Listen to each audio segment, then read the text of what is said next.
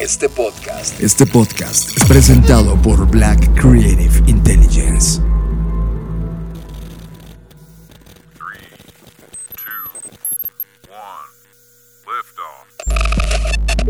Escuchas. Escuchas. Escuchas un podcast de Dixo. Escuchas Creative Talks. Creative Talks. El podcast donde hablamos de creatividad, futuro, innovación, medios, disrupción y emprendimiento.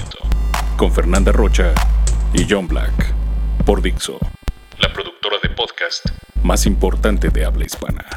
Por Dixo. Bienvenidos a este podcast de las Creative Talks. Es un placer volvernos a escuchar y la verdad es que hemos tenido instantes increíbles en estas dos semanas. Una disculpa porque no grabamos un podcast hace una semana. Yo estaba fuera de, México, estábamos en, España, en Madrid, acompañando a uno de los proyectos más interesantes. Les mandamos un abrazo a toda la gente que estuvo por allá esperándonos y platicando con nosotros en, en Madrid. Va a ser fascinante lo que va a pasar ahí a lo largo de este año. Fernanda Rocha, bienvenida a los Creative Talks. ¿Cómo estás? Estoy muy contenta, pero también muy decepcionada de que no hayamos podido grabar la semana pasada, solo porque el señor se fue.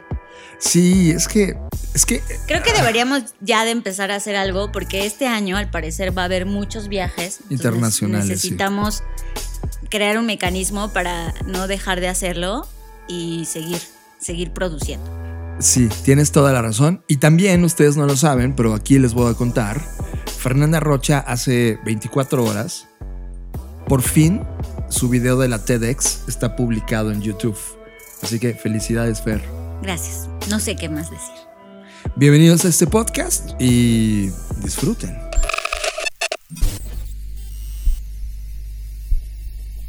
Las líneas del espacio y el tiempo colapsaron y ahora estás aquí Bienvenidos humanos a este podcast que habla de tecnología, arte, diseño, creatividad, futuro, emprendimiento, contenido, cultura digital y cyberpunk.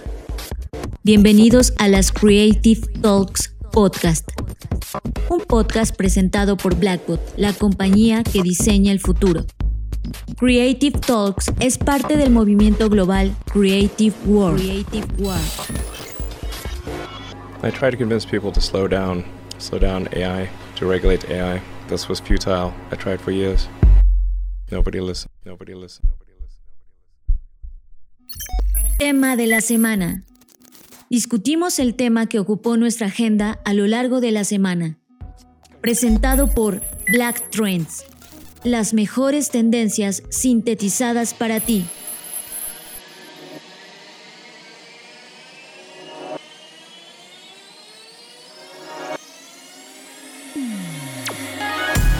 Estando en Madrid, tomé uno de los periódicos impresos de la ciudad para entender de qué estaban discutiendo, de qué estaban hablando. Y ojeando me topé con un tema que lo había olvidado. Había un artículo que hablaba justo de algo que había ocurrido hace 20 años y que tú y yo lo vivimos, Fer. Y era el momento cuando la escena, la burbuja.com, estalló. Probablemente muchos de los que están escuchando este podcast no vivieron en ese momento pero recuerdo ese 1997 cuando, como, cuando comenzaba realmente a suceder toda esa industria de, Internet y llegaron grandes pensadores a platicar lo que eso significaría para la humanidad. Vivimos un momento de 1997 eh, a 2001 cuando tuvimos este pico impresionante de ideas alrededor de Internet y de repente justo en, el, en marzo del 2000 estalló, se reventó esa burbuja todas las personas que estaban en contra de Internet eh, se burlaron ampliamente de lo que ocurrió y prácticamente reventó esa burbuja. No porque las ideas hayan sido incorrectas, sino porque básicamente no había usuarios para probar esas hipótesis. Pero yo no sé ustedes, deben de recordar marcas o compañías como Terra, ICQ, MSN, GeoCities, American Online, Napster, Yahoo de aquel entonces, Altavista. Había una cantidad de productos eh, y de plataformas online en ese momento que, que, nosotros usábamos en el Internet de ese momento. Netscape, ¿te acuerdas de Netscape? Y todo eso representó el inicio ideológico de algo que hoy disfrutamos. Y que justo tiene que ver con lo que mencionabas al inicio, que apenas hoy disfrutamos y que apenas hoy comenzamos a entender realmente, que ese es el punto central de este tema, es el, el poner en una línea de tiempo que este suceso tiene 20 años, uno, es mucho tiempo, pero es poco tiempo en términos de de todo lo que ha sucedido en tan poco tiempo versus los avances que habían ocurrido años antes. Es decir, claro. a partir de que ocurrió esto, todo se aceleró y entró como en un loop de tiempo diferente al que veníamos teniendo hasta ese momento. Y, y fíjate que decidimos ponerlo como tema central porque hemos descubierto algo que le hemos llamado el loop de los 20 años. El loop 20. ¿Qué significa?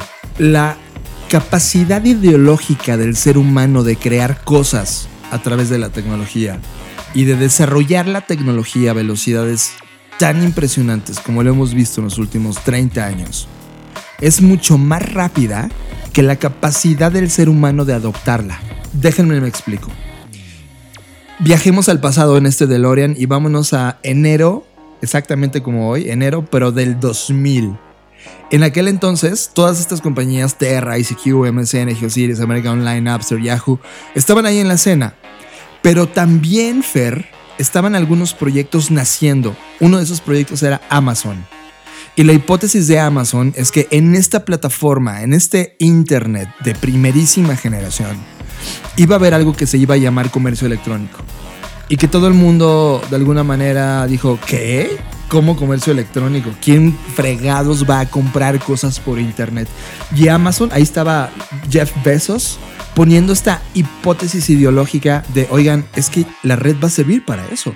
Déjenme apostar por esta idea. En ese momento Jeff Bezos, en su muy, muy rudimentaria oficina donde tenía su logotipo escrito por él, en ese momento estaban haciendo. En ese momento Amazon ponía esa hipótesis en la escena. Ahora, Creo que hay algo que tenemos que explicar para las personas que es la primera vez que están escuchando quizás este término y por qué se llamó el estallido de la burbuja de las .com. Y esto, como todos los momentums más importantes, o al menos la mayoría de ellos, tiene que ver con la economía y las finanzas. Es decir, en este momento, al ser algo novedoso comercialmente hablando, Internet realmente comenzaba, aunque sabemos que tiene más tiempo de vida, comenzaba realmente a gestarse o a incubarse como un modelo de negocio. Y entonces, eh, como todo nuevo proyecto, atravesó este periodo de especulación donde la gente decía, no, este es el siguiente gran cosa, aunque no sabían qué significaba realmente. Y empezaron a especular que como era la siguiente gran cosa, pues los precios que le asignaban a estas compañías en la bolsa de valores, pues eran precios como literal a la y se va, porque no había precedentes con los cuales calcular o extrapolar algún tipo de indicador que le permitiera tener a la audiencia la certeza de invertir o no en estas compañías. Y es que todos estos planteamientos eran hipotéticos, es decir, la red que se había liberado comercialmente tenía todo este potencial sin embargo, todavía eran, eran planteamientos hipotéticos. Era de, oye, en el papel, oye, se ve que funciona y la oportunidad era enorme. El tema es que la conclusión de este reviente, de toda esta especulación, de todo lo que ocurrió en Internet en ese momento, se vino abajo porque no había usuarios que probaran estas hipótesis. Por eso fue un momento impresionante.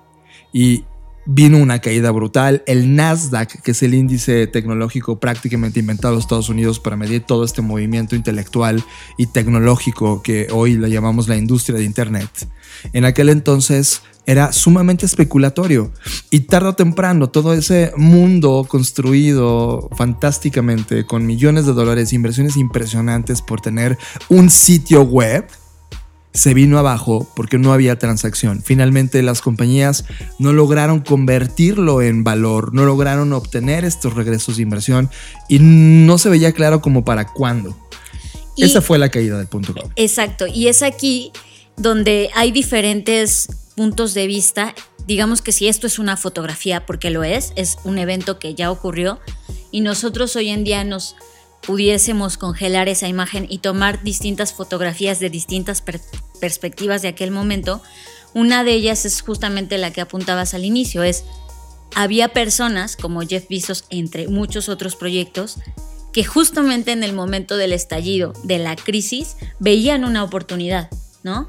Y que estaban apostando por algo que todo el mundo estaba en contra en ese momento. Claro, porque es como, oye, ya se reventó, todo lo que me estás vendiendo es humo. Claro, y también creo que la visión de los inversionistas de aquel momento, de que pese a todo lo que estaba ocurriendo, creer en este tipo de proyectos se hacía mucho más complejo. En ese contexto de reviente, en ese contexto de crisis, no solamente Amazon estaba ahí, estaban los Google, estaban ellos planteando esta mejora al buscador, estaban los PayPal, el proyecto PayPal, estaba Microsoft, había compañías que justo estaban atravesando por ese momento. Por ejemplo, PayPal se fundó en 1998, dos años antes a este estallido.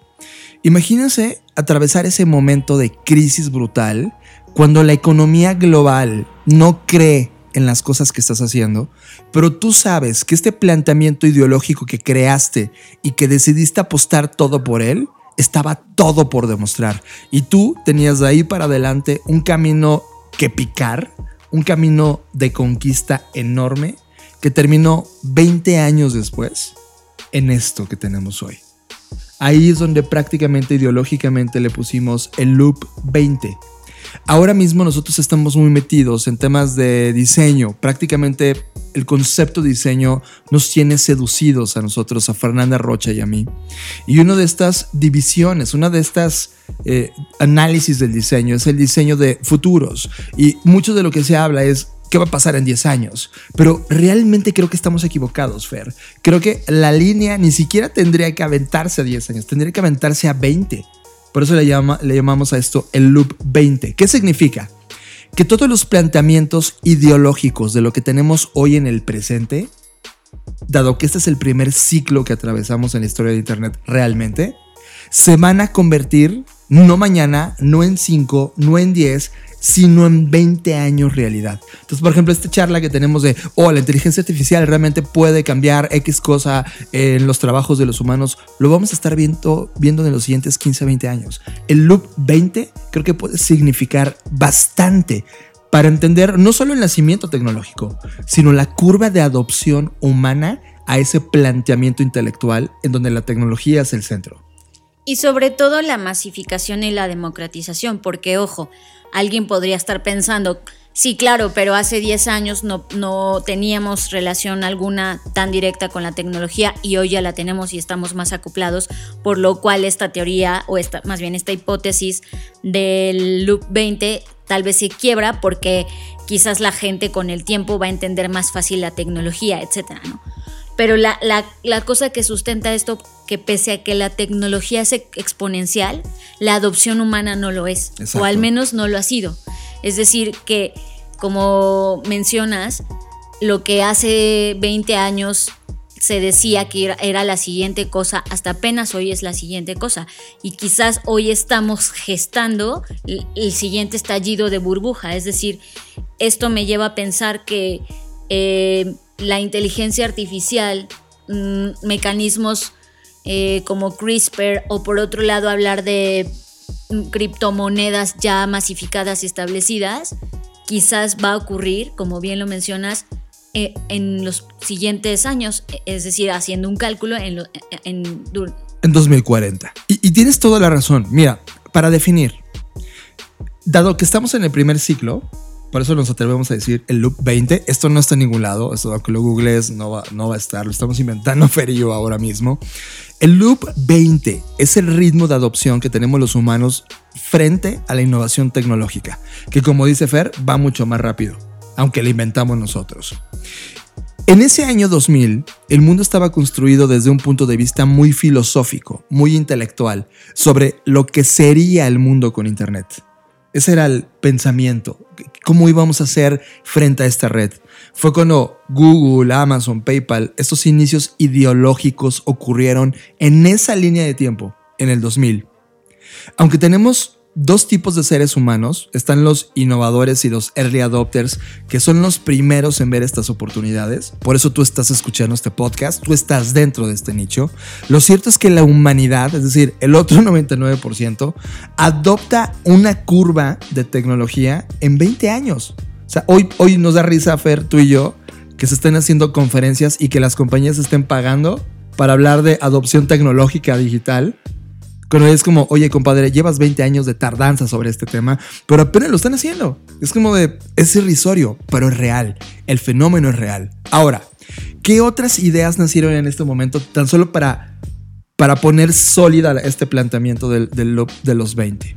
En el año 2000, uno de los libros icónicos hoy para las conversaciones de UX y UI y diseño en general, Steve Krog lanzó el libro Don't Make Me Think que hoy es la base y, prácticamente la Biblia. Que hoy ya nos echó a perder, ¿no? O sea, algo que en ese momento sonaba como una buena idea y la hipótesis del libro es la gente en Internet, tú como diseñador necesitas no hacerla pensar, es decir, hacer que todo sea tan sencillo, tan sensible, de una manera tan intuitiva, tan, lúdica, tan obvia que la gente lo pueda hacer sin esfuerzo alguno y creo que hoy eso ya nos llevó a la ruina, ¿no? Porque entonces estás tan acostumbrado a buscar en Google Maps algo y no sabes llegar a una, me incluyo en esa lista, a una dirección si no ves tu mapa. No, no eres capaz de recordar el número de teléfono de tu pareja, de tu mamá, de tu papá, sin ver tu celular. Y entonces eh, aquí hay una bifurcación desde donde yo lo veo. No solamente lo entendimos 20 años después, sino también las consecuencias negativas que esto que estábamos pensando en el 2000 iba a tener, no las pensamos porque fuimos muy positivos solamente y nos dejamos llevar por, no, es que esto va a ser la siguiente gran cosa y va a ser que el ser humano haga X y Y y Y. Y es que sí lo fue, Fer. por eso, pero a tal nivel, o sea, veamos por ejemplo Facebook, ¿no? Que nació mucho después, pero lo fue a tal nivel que se salió de control. Claro, es que, es que el problema es que fue tan eficiente que, que volvió ineficiente las habilidades de antaño humanas. O sea, hoy un mapa hace lo suyo pero, pero tú ya no recuerdas la dirección. El nivel de experiencia cumple con su objetivo. Absoluto. Pero no pensamos en qué, en qué iba a pasar cuando el ser humano perdiera esa habilidad y dependiera totalmente de la Pero es que entonces ahí es un tema de cultura digital. Esta curva de 20 años. Es decir, hoy nos estamos dando cuenta de la ineficiencia de la eficiencia. Eso es lo que, lo que este libro plantea. Si este libro nunca hubiera existido, Apple jamás hubiera diseñado las interfaces con la calidad que tiene hoy en los móviles. Es un libro que hace 20 años sonaba a una locura. Hoy se estudia en las escuelas de diseño y sobre todo la de diseño interactivo. El tema de la eficiencia. Eh, lo que quiero mostrar es que sí tiene consecuencias como tú lo mencionas, pero eso que hoy apenas estamos entendiendo fue escrito hace 20 años. Esto viene a fortificar el pensamiento de Loop 20. Otro pensamiento, por ejemplo, James Garrett. En el 2001, cuando la burbuja ya había explotado, publicó The Elements of the User Experience, libro que hoy es la base en la cual se dedica toda la gente de diseño de experiencia a tocar y entender. Hace 20 años. Bueno, este tiene 19. Sí, o sea, creo que lo que pasó aquí, como nos ha pasado en muchas ocasiones como humanidad, es que al ocurrir esta gran crisis que afectó e impactó de manera negativa la economía de ese momento, la economía a partir de la tecnología, pues hubo un gran desarrollo. Esto fue el simil de la guerra. Claro. lo que ha sido la guerra para los seres humanos, esto fue el simil. Claro. Y no hablo lo que por aceleró todo, ¿no? Por las pérdidas humanas, sino por el aceleramiento justamente que tuvo. De, de, oigan, esto no funcionó, todo se fue al carajo, aquí habíamos apostado todos millones, bueno, muchos millones, y de repente nos damos cuenta que no funciona, pero entonces, ¿qué aprendizajes tuvimos o cuál fue la razón por la cual esto no funcionó? Y entonces ahí fue cuando se dieron cuenta, pues porque la gente no tenía ni idea de cómo usar esta herramienta. Y entonces ahí viene, como dices tú, la eficiencia de la ineficiencia o viceversa.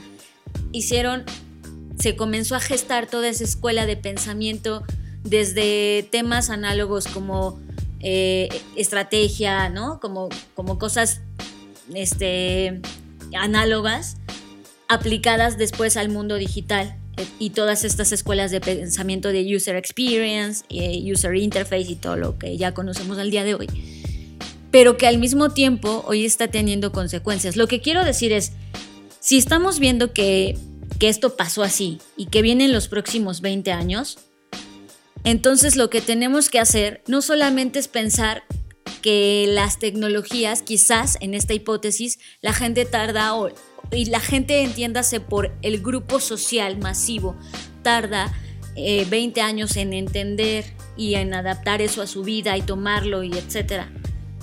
Pero también creo que hoy que ya vimos que eso que diseñamos hace 20 años tiene, tiene también consecuencias muy negativas hoy en nuestra vida, a niveles de salud, a, o sea, ¿no? Entonces quizás hoy podemos tener no solo la responsabilidad, sino la visión de decir, ok, vamos a pensar qué va a pasar con la inteligencia artificial, más allá de lo que ya todo mundo medio entiende, medio sabe a medias, de que va a eliminar un montón de empleos, etcétera. Sí, pero entonces comencemos a crear soluciones de qué va a pasar con toda esa gente que se va a quedar sin empleo. ¿Qué va a pasar con eso?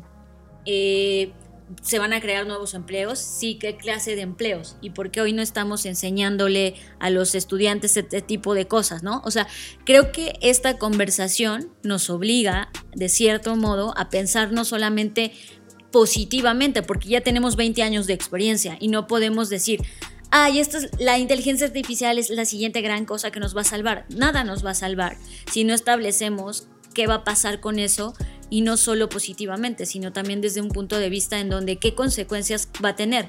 Ojo, tampoco estoy diciendo que, nos vamos a paralizar y entonces ya no vamos a diseñar nada porque todo tiene consecuencias negativas. Sí, todo lo tiene, pero entonces veamos qué genera mayor y mejor valor para la sociedad que al final del día va a estar en ese momento democratizada o con acceso a cierta tecnología que desde hoy estamos viendo. Estoy totalmente de acuerdo. Eh, de ese mundo, de ese mundo del 2000 al mundo de hoy, sigo viendo gobiernos que no les interesa hablar de esto. Vivimos en México, estamos en una de las ciudades, eh, en la Ciudad de México más pobladas del planeta. Y nuestro líder gubernamental, nuestro presidente, no tiene en la agenda ni de broma el tema de la cultura digital. Por lo tanto, vamos a seguir teniendo cinco años más de, de rezago, al menos en ese pensamiento. Hoy, si tú estás metido en una compañía de altísima innovación. Imagínate que, no sé, por tirar un ejemplo, estás metido en las criptomonedas y estás analizando durísimo blockchain como uno de los modelos más increíbles que has visto, que has analizado, que has estudiado. Estás dispuesto a pasar los siguientes 20 años de tu vida madurando, creciendo, analizando, evangelizando y además viendo los efectos positivos y negativos de hacerlo, porque hoy es nuestra responsabilidad darnos cuenta de estas dos curvas, ¿estás dispuesto? ¿O solo estás aquí por la innovación per se y lo sexy que es decir, soy un innovador y estoy en una de las industrias más avanzadas? 20 años. El primer loop, el primer corte de caja desde que tenemos este ritmo acelerado de tecnología e innovación, nos lleva a un pensamiento de 20 años. ¿Cómo va a ser el 2040? Eso pone en un nivel súper alto a personas que estamos hoy futureando sobre cómo va a ser ese mundo, sobre la responsabilidad que va a implicar para gente como tú y yo, que estamos parados en esta industria, poder llevar al mejor estado posible de la humanidad ese 2040 y que sea la tecnología que mejore las cosas, que resuelva las cosas sin olvidar que el centro, esa es la gran reflexión del Loop 20, no es la tecnología es el humano, es, el planeta. Ahora también, o, sea, una de las cosas que decías que diseño de futuros apunta a 10 años, sí y no, o sea, 10 años es el piso mínimo, pero hay estudios diseño de futuros que se ha hecho a 10, 20, 30, 40, 50, incluso hay quien se avienta hasta 100 años. Claro, el informe Midos aventaba 50 años desde que fue publicado. Sí, entonces creo que no es un tema de, del diseño de futuros per se, creo que es un tema que nos compete a todos a todos los que estamos en esta industria en este momento utilizando esta herramienta, porque ojo, estamos hablando de que ya se masificó, ya sufrimos los golpes, las consecuencias. Si esto fuera un fenómeno natural, mm, por decirlo de alguna forma, si esto fuera un ciclón un, un- un fenómeno, ya pasó, o sea, como que ya pasó el primer golpe Sí. y hoy estamos con como en el recuento de los daños. Sí. Y aún así, con todo y eso, todavía hay lugares, personas, eh, sociedades que no tienen acceso a Internet. El 50% del planeta. Entonces, pensemos eso. Si una tecnología que es tan poderosa, tan contundente, tan avallazadora o a- como se diga, Aplastantemente, contundente. ajá, y apenas lleva a la mitad en 20 años, entonces eso nos dice mucho de todo lo que está pasando y de todo lo que, repito, y no quiero ser como insistente, pero sí, sobre lo que viene y qué de las cosas que hoy estamos diseñando aplican para ese momento. Porque igual y nosotros decimos, ay, bueno, sea, a mí qué me importa, yo ya voy a estar muerto, o yo ya ni voy a estar aquí, o lo que sea que estés pensando para tu vida, pero sí importa, porque entonces en 20 años va a haber personas que van a hacer un segundo corte de caja de, este, de, de lo que ha pasado del 2000 para en ese entonces, y entonces también van a tener estos cuestionamientos de qué hizo la gente del 2020, ¿no? Entonces creo que ahí Exacto. es donde estamos parados. Estamos parados ahí. Por ejemplo, hoy teníamos una conversación con una mente increíble que ya les platicaremos de él, en donde la industria farma, más allá de estar cuidando al humano, que eso ya es parte del día a día, estaba preocupado sobre qué íbamos a comer los seres humanos. Vayan al centro comercial hoy, ahorita, en el 2020, y vean los precios de los granos. Vayan a verlos. ¿Cuánto cuesta el cacahuate? La nuez de la India. Se cuesta más, hasta a veces tres veces más que un kilo de carne. Eso es un indicador de lo que va a pasar en el futuro. Y ellos estaban planteando en sí encontrar una manera de modificar los alimentos de una manera más dramática, tecnológicamente hablando. Aquí no estamos hablando de bits y bytes, estamos hablando de alteración genética para tener alimentos que puedan alimentar a los humanos en el futuro sin perder sus cualidades, pero hacerlos mucho más potentes en un espacio más limitado. Eso es también parte de esa discusión. Y esa compañía en particular estaba pensando para 2050. ¿Qué va a pasar, humanos que están escuchando este podcast? Hoy estamos en la línea del tiempo del 2020. El mundo del 2040 está construyéndose todos los días a partir de hoy en cada una de tus acciones y los proyectos en los cuales estás parado. Pero si estás parado en la industria de la innovación y la tecnología, sabes que el ciclo es de 20 años. Y la gran conclusión de este Loop 20 y la razón por la cual decidimos compartirlo hoy con ustedes es que la manera de enfrentar este enigmático número 20 va a ser quizá el más definitorio de toda la existencia de la humanidad en este planeta. En estos 20 años se va a jugar mucho de lo que dábamos por default. Se va a jugar el futuro de nuestra raza, se va a jugar el futuro de este planeta, se va a jugar el futuro de las compañías, del contexto y de la vida en general en este lugar que llamamos planeta Tierra. Yo no sé cómo va a ser el 2040, pero al menos estamos analizando hipótesis y hablando de esas hipótesis porque sí queremos que haya un 2040 y que esto todavía en este lugar existen humanos compartiendo ideas, conocimiento, tecnología, vida y sobre todo preguntándonos qué va a pasar en el 2060. ¿Qué es lo que tú piensas? ¿Qué es lo que se te viene a la mente? ¿Tienes algunas ideas? Puedes mandarnos un WhatsApp porque queremos escuchar tu voz. Tu voz. Este es el espacio para escuchar tus ideas, consejos u opiniones. Solo déjanos un mensaje de voz al WhatsApp 5583-695959. Déjanos un mensaje de voz. Esta es tu voz. Hola chicos, buenas tardes. Soy Dunia.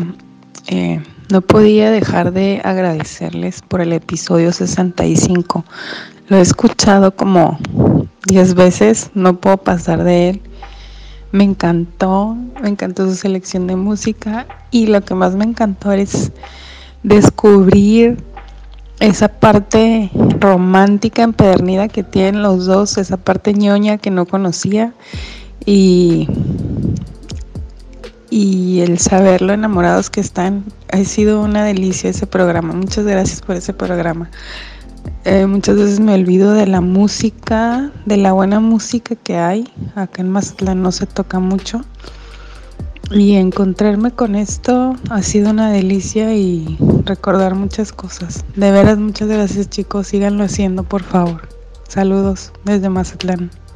Sigue a Fernanda Rocha en sus redes sociales.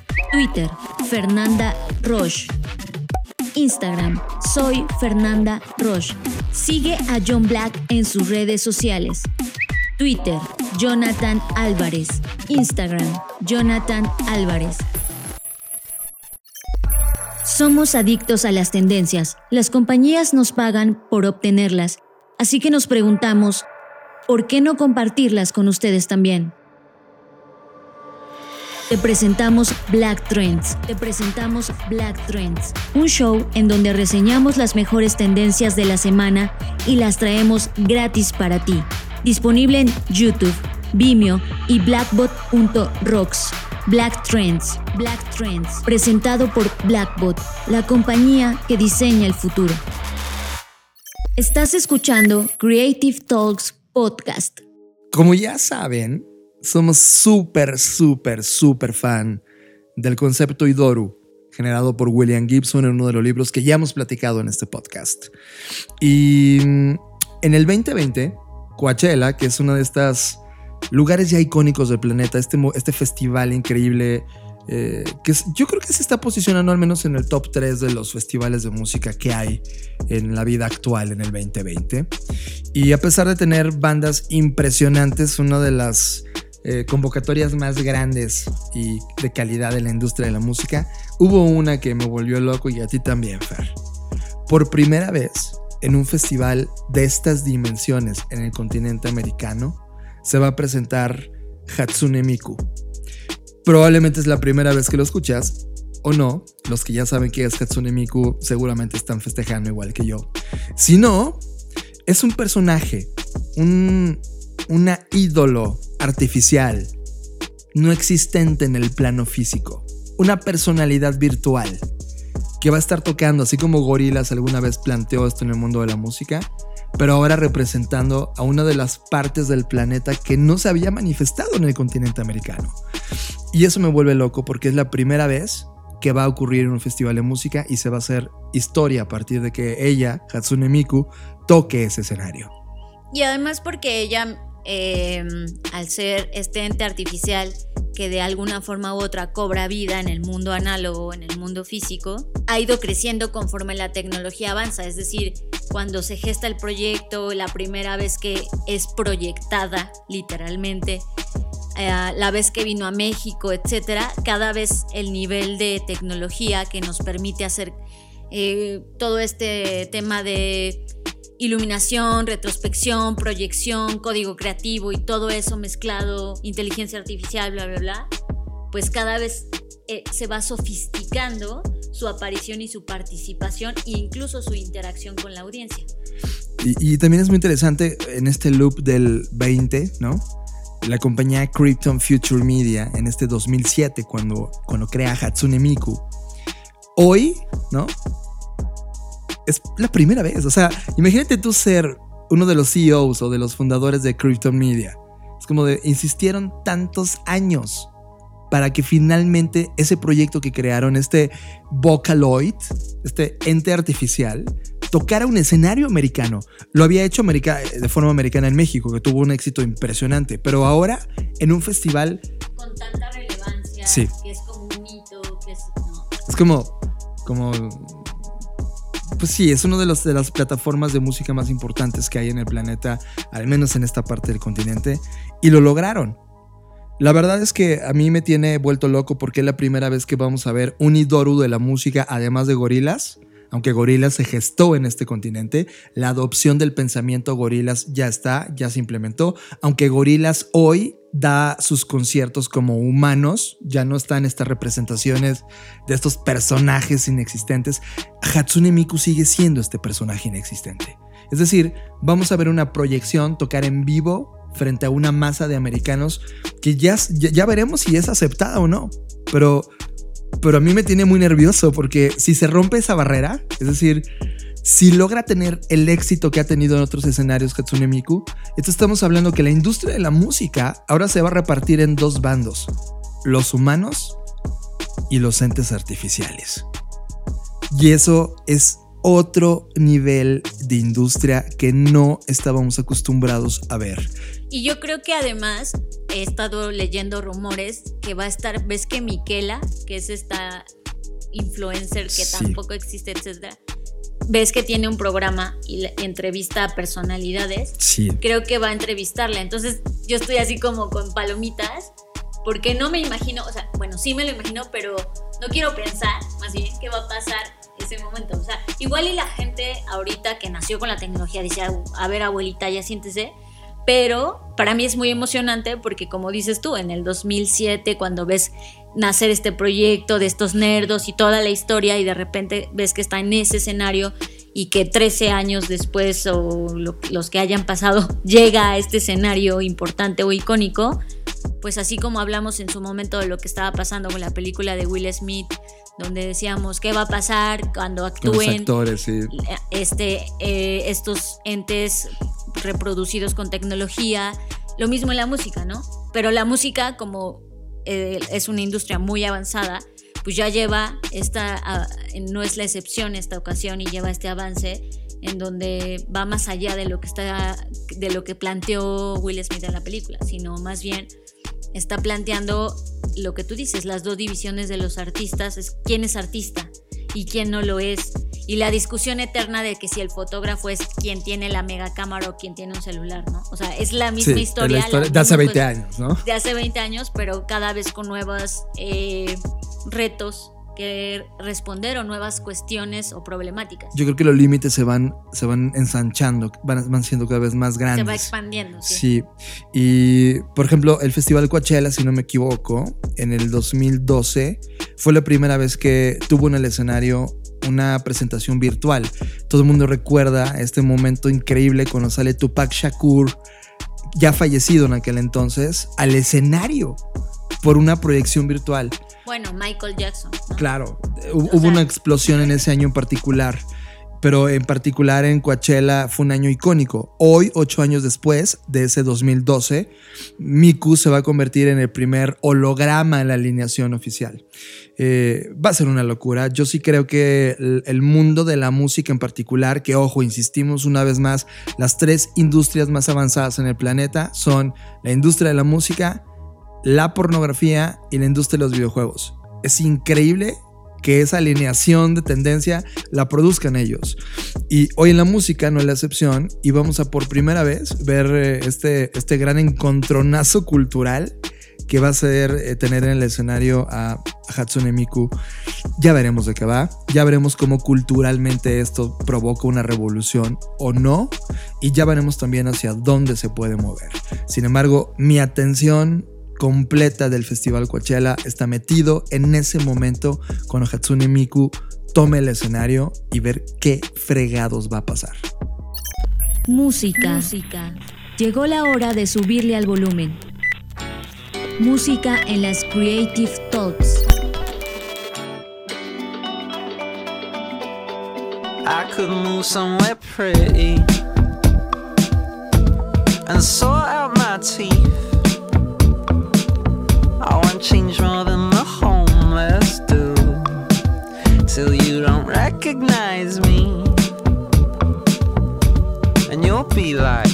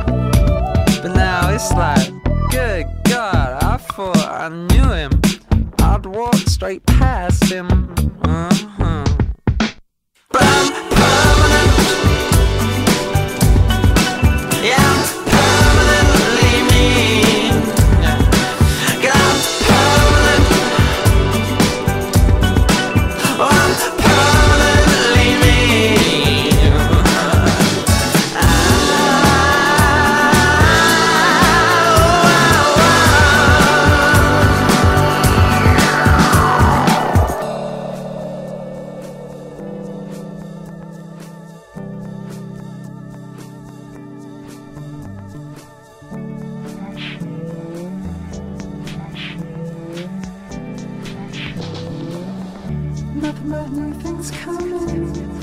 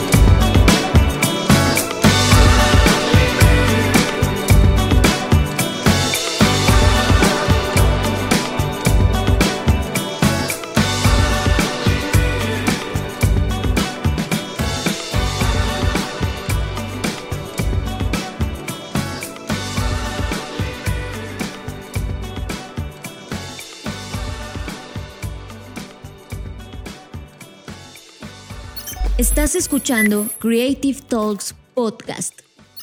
Tools. Metodologías, consejos, tips y estrategia para emprendedores creativos. Tools es presentado por Insanity Bootcamp. En el podcast pasado hicimos un ejercicio distinto a otros podcasts porque comenzamos a trabajar en algunas ideas para tú que estás buscando un poco de inspiración, poder hacer algo distinto cada podcast y tener como esta, Herramienta. claro, un ejercicio. Si vas al podcast pasado, hicimos una serie de preguntas sobre, oye, ¿qué vas a hacer este año? Y tratamos de ayudarles un poco. Y los que sí lo hicieron, por ejemplo, Filemón Alonso Miranda, arroba urbanitas en Twitter, nos mandó como un, hasta un, un- un snapshot, una foto. De la transcripción de las preguntas. Exacto, se sentó y dijo voy a responder las preguntas y nos la enseñó. Y también Stanislao Vizcarra también comenzó a trabajar esto y me dijo, por favor, síganlo haciendo. Y sí, esa es la idea. El día de hoy te vamos a ayudar a establecer una rutina creativa para alcanzar todos estos proyectos que estableciste en tus prioridades del año. Y tengo una analogía, Fer. Cuando quieres desarrollar músculo, ¿qué haces? Levantas pesas. Exacto, ¿no? Te metes al gym, te pones a trabajar durísimo. Cuando quieres ser más rápido o correr más rápido, ¿qué haces? ¿Corres más rápido? sí, te avientas unos sprints durísimos para desarrollar mucho más músculo en las piernas. Y lo mismo pasa cuando quieres flexibilidad. ¿Y qué pasa cuando quieres ser más creativo? Practicas más. Esa es la idea. La creatividad es un músculo, no es un don con el que se nace. Es algo que se alimenta. Y como cualquier músculo necesita ejercicio. En esta sección vamos a hacer fitness creativo. Ok, número uno. Programa un bloque libre de tiempo creativo. Es decir, no siempre, y lo sabemos, tenemos el control de cuándo la creatividad nos va a iluminar o a, a llegar o a bajar, ¿no? Y cuando establecemos parámetros sobre la creatividad, como tengo que diseñar un logotipo para este cliente en las próximas tres horas, esa presión dificulta la inspiración, porque entonces estás más preocupado por el tiempo y más presionado por la entrega que por realmente tener esta libertad de inspirarte, de pensar, de indagar, de jugar, de lo que sea que tengas que hacer Es, para es- ser es como creatividad obligada. Pero sí hay algo que podemos detectar y es cuándo es la mejor hora en la que te sientes más creativo. Eso sí ya lo hemos podido detectar. Hay gente que dice, yo soy morning person y cuando me despierto se me ocurren un chorro de ideas. O no, sabes que yo en el día estoy muerto, pero en la noche es cuando de repente empiezo a pensar. O hay gente que dice, no, yo cuando me estoy bañando, no sé, ¿no?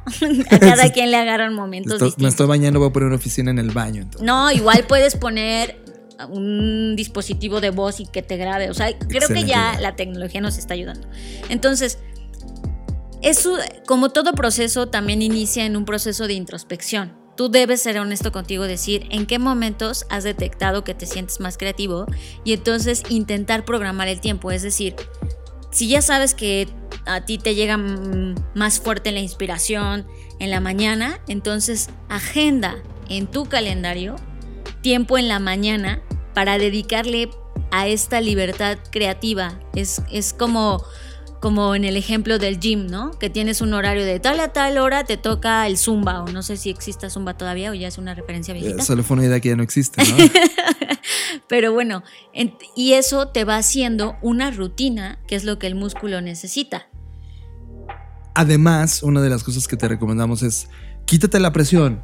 Aquí no es de a huevo tengo que hacer un logotipo. Ah, ah. Ponte a explorar cosas. Es como crea libremente.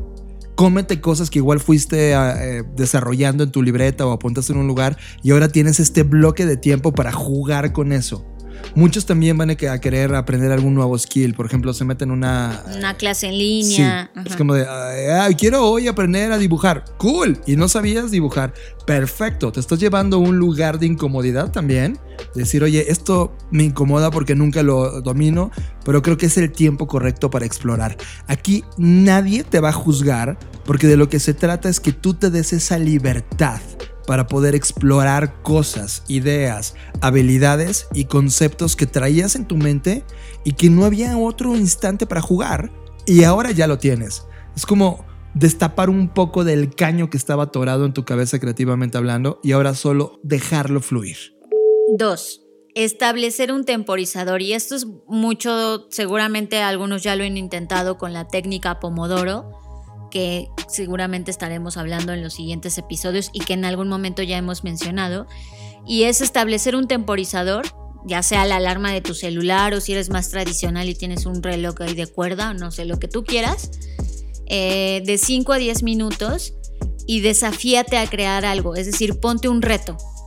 Eh, De hecho, si tú buscas como en internet retos creativos, así lo rápido en Google, vas a encontrar muchos ejercicios pequeñitos que te dice, dibuja un elefante, dibuja esto, y que son cosas que normalmente no haces y que te obligan en el acto, ese sí, a hacerlo en ese momento y a sacarte de tu zona de confort y a intentar cosas que no has intentado y eso también desafía a tu mente. Sí, es como de, a ver, si yo me tardo tres horas en crear un concepto, ni madres, ahora vas a tener 5 o 10 minutos. Y es como, oblígate a terminarlo en esos 5 o 10 minutos. No, no, no- te preocupes por la perfección. Crea tantas ideas puedas. Lleva la idea eh, de 5 a 10 minutos. No te salgas de ahí. Esa fecha límite ajustada te va a ayudar a encontrar también nuevas formas e interesantes de desarrollar arte en tiempos limitados. Ahora, eh, no abuses de esto. O sea, el temporizador no es como de, ay, voy a hacer de 5 y 10 minutos multiplicado por 24 y ya acabé la chama de toda la, de toda la semana en un día. Güey, te vas a hacer daño en la cabeza porque no necesariamente tu cabeza está lista para meterte tanta cantidad de trabajo en tan corto tiempo. Pero sí de repente ponte el reto de resolver algo rápido. No todo, pero algo rápido. Eso ayuda a que tu cerebro tenga esta flexibilidad de decir, sí puedo. Cuando te caiga un reto que tengas que resolver en 5 o 10 minutos, sabes que puedes. Y esto alimenta mucho tu fortaleza creativa. Número 3. Ir por cantidad sobre calidad. Ojo, ¿eh? Aquí es un tema importante. En el gimnasio, siempre quieres ir por la calidad en lugar de la cantidad. Por ejemplo, cuando estás haciendo un abdominal, tú estás haciendo 200 mal y te regaña el coach diciendo, no, no, no, no, muy mal, haz una bien. Y esa una bien te cuesta mucho trabajo, ¿no? Es como de, pero sucede. Aquí vamos a trabajar al revés. Mira, está cool que puedas hacer 100 abdominales. Pero la neta, a mí no me interesa que las hagas mal. Es como, aviéntate 100 abdominales. Por ejemplo, con la creatividad puedes apostar mucho más por la cantidad en este ejercicio en lugar de la calidad. Cuando trabajas en un diseño único, imagínate que vas a trabajar en, en el landing page de uno de tus proyectos que tienes online. Es como landing page, es este sitio donde la gente llega al sitio y descarga una app o se registra para ir a un evento como el FBS. Ok, perfecto. En lugar de hacer un diseño único en el cual te quedas atrapado por la perfección, ponte un reto importante y dibuja 20 círculos o 20 cuadrados donde quepan 20 landing pages. Y en un lapso de 10 minutos, haz 20 landing pages distintas. Ahora, la gente que no está tan familiarizada con landing pages y no se dedica a eso y se dedica a, no sé, a escribir o se dedica a crear copies, no, pues aviéntate 20 copies en ese momento. O sea, esta aplicación no la queremos que ustedes la entiendan como, ay, pues yo no hago cosas en internet. O sea, a lo que te dediques, trata de crear 20 respuestas, 20 soluciones. Si, si te dedicas al dibujo, haz una, una pelota. Pero en esto son la pelota como es circular y le pones una estrella, ok, ya es una pelota, ¿no? Ahora vas a poner, vas a, vas a generar en 10 minutos 20 pelotas distintas. De eso va el ejercicio. En una línea de tiempo, que en este caso son 10 minutos, debes de crear 20 objetos distintos. Sí, 20 variaciones de algo. Exacto. O sea, 20 pelotas, 20 landing pages, 20 copies. ¿Por qué? ¿Con qué objetivo? Eliminar la perfección. Pero al final de que cuando terminas estos 10 minutos, estas 20 variaciones, entre ellas, en suma, estas variaciones tienen cosas que no se te habían ocurrido, que solamente bajo presión pudiste haber cre eh, creado. Es o sea, que creo que aquí empezó mal la analogía, porque no es como las abdominales. Regresando al, eh, al ejemplo o al simil del gimnasio, esto es como estos ejercicios cardiovasculares que haces en 20 minutos, pero que quemas un montón de calorías y grasa. Eso es este ejercicio. No es que esté mal hecho, es que es otro tipo de ejercicio. No es hacer pesas, porque las pesas sí las tienes que hacer con cuidado. Esto más bien es como hacer 20 minutos de cardio intensivo. O en este caso son 20 dibujos, 20 variaciones de un algo. Exacto. Y en esos 10 minutos que te vas a tardar haciendo estas 20 variaciones, vas a encontrar cosas que tú en la perfección nunca hubieras creado. Porque aquí te permitiste ser exagerado, fallar, crear tonterías, imaginar imposibilidades y las plasmaste. Y de repente ya estaban ahí. Y cuando las ves enfrente de ti dices, oye, no está tan mal. Y entonces haces un mashup, es decir, tomas lo mejor de estas 20 posibilidades y le integras en la que tú ya estabas pensando que iba a ser increíble y ahora va a ser simplemente fascinante. Es una técnica de ir por cantidad sobre calidad. Ok, la siguiente, que es la número 4, es sal de tu oficina o del lugar en donde trabajas o el del lugar en donde más pasas tiempo de la escuela donde estés y visita nuevos lugares.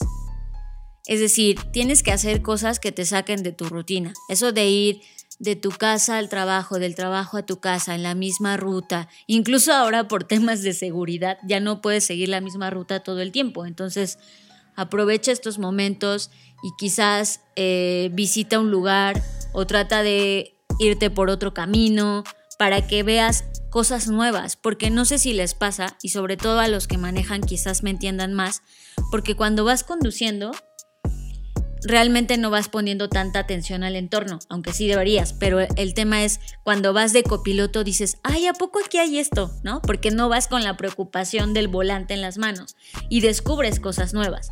Lo mismo pasa si vas caminando y si vas concentrado en tengo que llegar al trabajo o tengo que llegar a mi casa, no vas viendo lo que está a tu alrededor, no percibes las cosas, no las observas.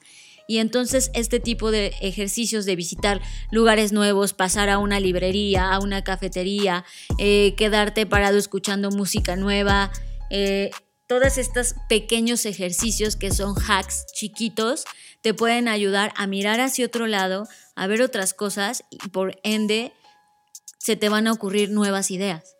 Y es que yo estoy de acuerdo con esta porque lo hacemos todo el tiempo. Las mentes creativas realmente odiamos las cosas rutinarias. Las cosas rutinarias no es que estén mal, ¿eh? Las mentes rutinarias, los que, les, los que les encanta que todos los días sean iguales, ¿no? Son tremendamente buenos para la producción. Es decir, producir y repetir, producir y repetir. Pero nosotros, para poder crear, necesitamos de cosas nuevas. Como dice Fer, nuevos lugares, nuevos libros, nueva música, nuevas personas, nuevos contextos. De hecho, algunas de las obras maestras más creativas del planeta son resultado directo de los creadores que salieron y exploraron el mundo que los rodea. Por ejemplo, The Legend of Zelda se inspiró en cuando se salió Shigeru Miyamoto a explorar los bosques y las cuevas cerca de su casa en Sonobe, Japón. Si nunca hubiera hecho eso, jamás hubiera existido The Legend of Zelda. Y esas son de las cosas que realmente alimentan este músculo creativo, porque despierta la creatividad en ti, se reviven nuevas cosas, pruebas nuevas cosas y eso alimenta todas las referencias que tienes detrás.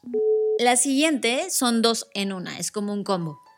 Por un lado, así como explorar nuevos lugares, nuevos sabores, etcétera, te va a llevar a tener nuevas conexiones neuronales, también están los libros, que digamos que son lo que se conoce como la vieja confiable, ¿no? Nunca fallan.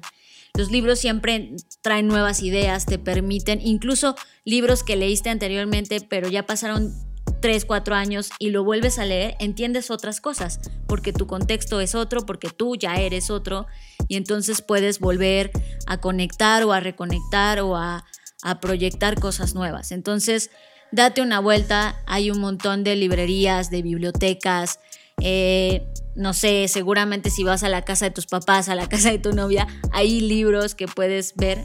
Pero ojo, eso sí, si pides un libro prestado, ten la dignidad de devolverlo. Sí, yo no ¿Qué es presto eso de quedarse con los No, libros? yo no presto libros. Ya, ya tengo suficientes años en este planeta para saber que cuando prestas un libro nunca regresa. Y peor, cuando ese libro está subrayado por ti y tiene ideas increíbles y de repente pues, ya no regresa jamás. Yo ya no presto libros. Ay, pues qué tanto daño te han hecho, ¿eh? Prefiero Yo comprarle presto libros libro. y sí me los han devuelto. Pero bueno, el punto es, Sigue prestándolos, pero los míos no.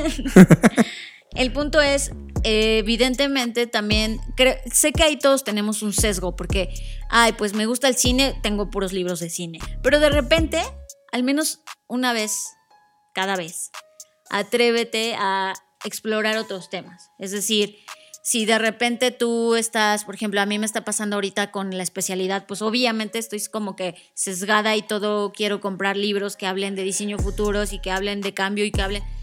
Pero también me estoy dando cuenta que me estoy saturando y entonces en lugar de estar más creativa en eso, me estoy sobre saturando. Y así que de repente me doy tiempo de leer cosas que, que no tienen nada que ver, para que entonces mi cerebro salga de ese flujo en el que ahora mismo estoy y no se sature y entonces logre conectar otras cosas, ¿no? Entonces, eso es, eso es más un tip personal, pero sí creo que puede ayudar. Y eso nos lleva al siguiente, que es, por eso dije que iban de la mano y que eran un combo, porque eso te va a ayudar a escribir. Y quien, quien, tú puedes saber que alguien no escribe bien porque no ha leído mucho. Desafortunadamente, eso está de la mano. Entonces, eh, si tú no lees lo suficiente y para cada uno lo suficiente es un número diferente, ¿no? Porque nos dedicamos a cosas distintas. Pero si tú no lees lo suficiente, no vas a poder tener el poder o no tan enriquecido para poder escribir y compartir las ideas.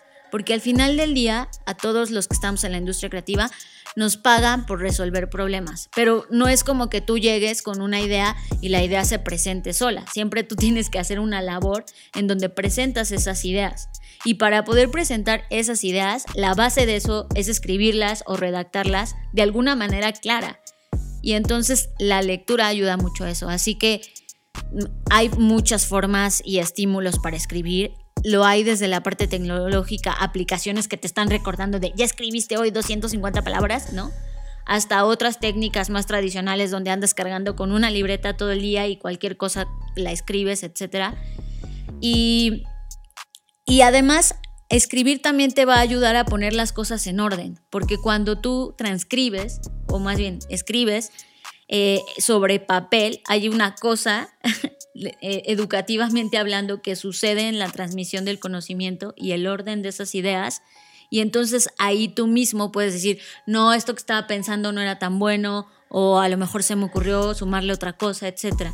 Entonces, estas últimas dos van de la mano. Explorar las, las librerías, es decir, leer, y eso nos va a ayudar a poner las cosas en claro y a poder escribir mejor. Y ojo, escribir no significa hacer una novela, ¿eh? O sea, digo, sí, sí, qué chido, sino puede ser frases, ideas, grabatos, dibujos, sketches, cosas que vinieron a tu mente en ese momento y decidiste no dejarlas ir. Es como, ah, me voy a acordar de esto cuando llegue a la casa. Nel, no te acuerdas. Y probablemente esa idea, ese dibujo, ese concepto que se te vino en ese momento a tu mente, era la llave de algo que ibas a vivir en los siguientes cinco años o un mes o dos semanas cuando te llegara un proyecto y tenías que conectar estos puntos que tú habías coleccionado en esa libreta. Ahí es cuando te vas a dar cuenta el verdadero valor de tener un lugar donde escribir.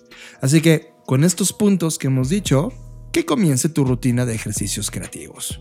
Estás procesando Creative Talks Podcast.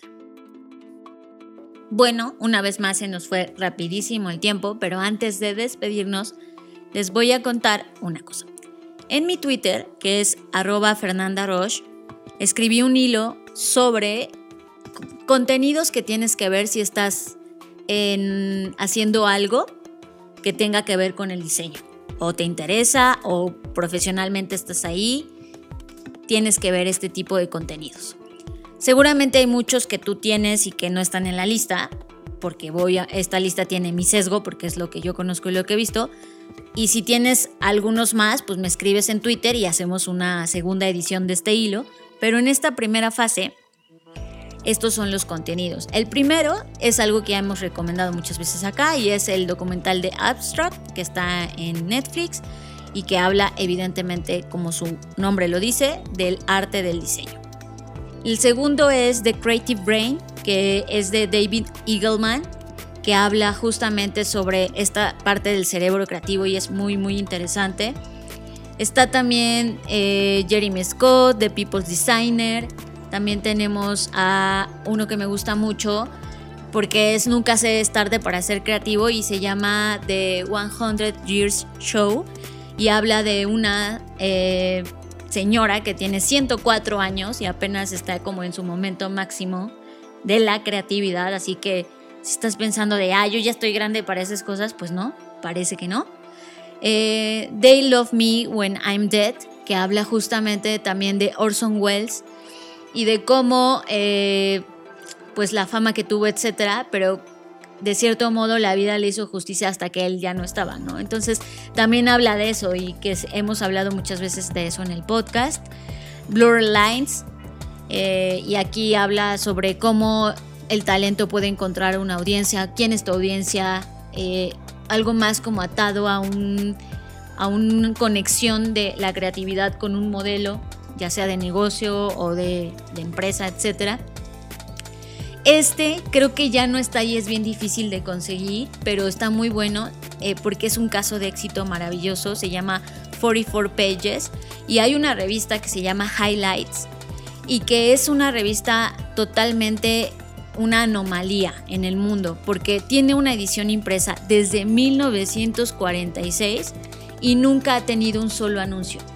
Este es un gran ejemplo de lo que las editoriales deberían haber hecho antes de haber quebrado por, por el estallido justamente del Internet, ¿no? De lo que hablábamos al inicio del podcast.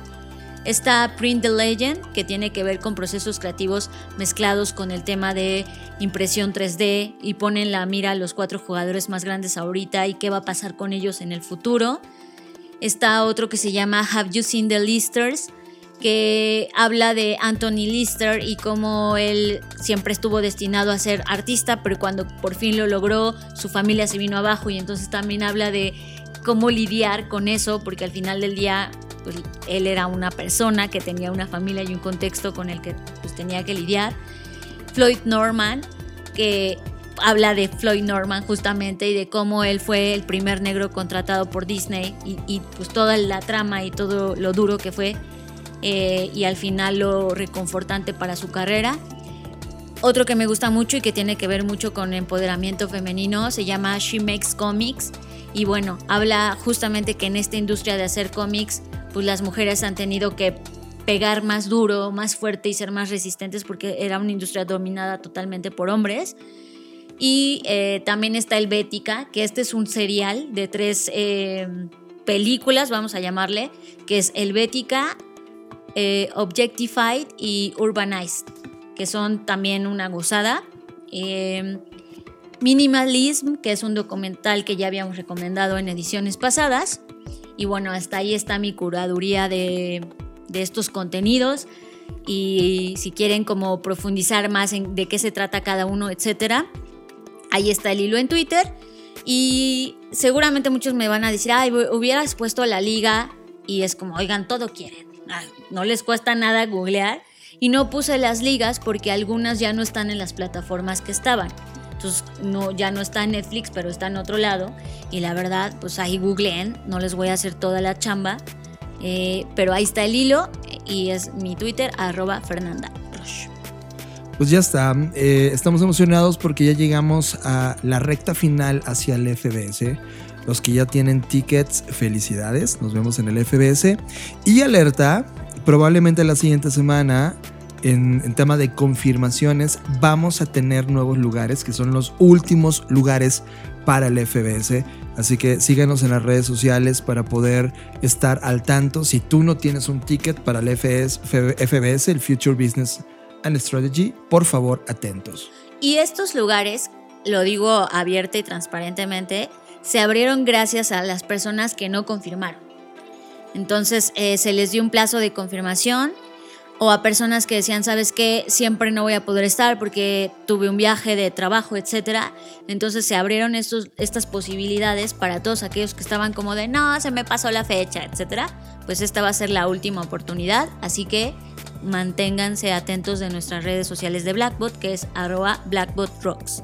En todas las plataformas búsquenos así. Y también en las nuestras. Eh, retuite, retuiteamos o reposteamos todos los contenidos respecto a esta convocatoria. Pues muchas gracias. Gracias por estar ahí. Gracias por escucharnos. Recuerden que pueden dejarnos mensajes. Nos encanta que lo hagan. Y síguenos en las redes sociales y platicamos por ahí toda la semana. Y yo soy John Black y nos escuchamos en el futuro. Bye. Dixo presentó. Dixo presentó. Creative Talks. El podcast en donde hablamos de creatividad, innovación, medios, disrupción y emprendimiento. Con Fernanda Rocha y John Black. Por Dixo, la productora de podcast más importante de habla hispana. Nos escuchamos en el futuro.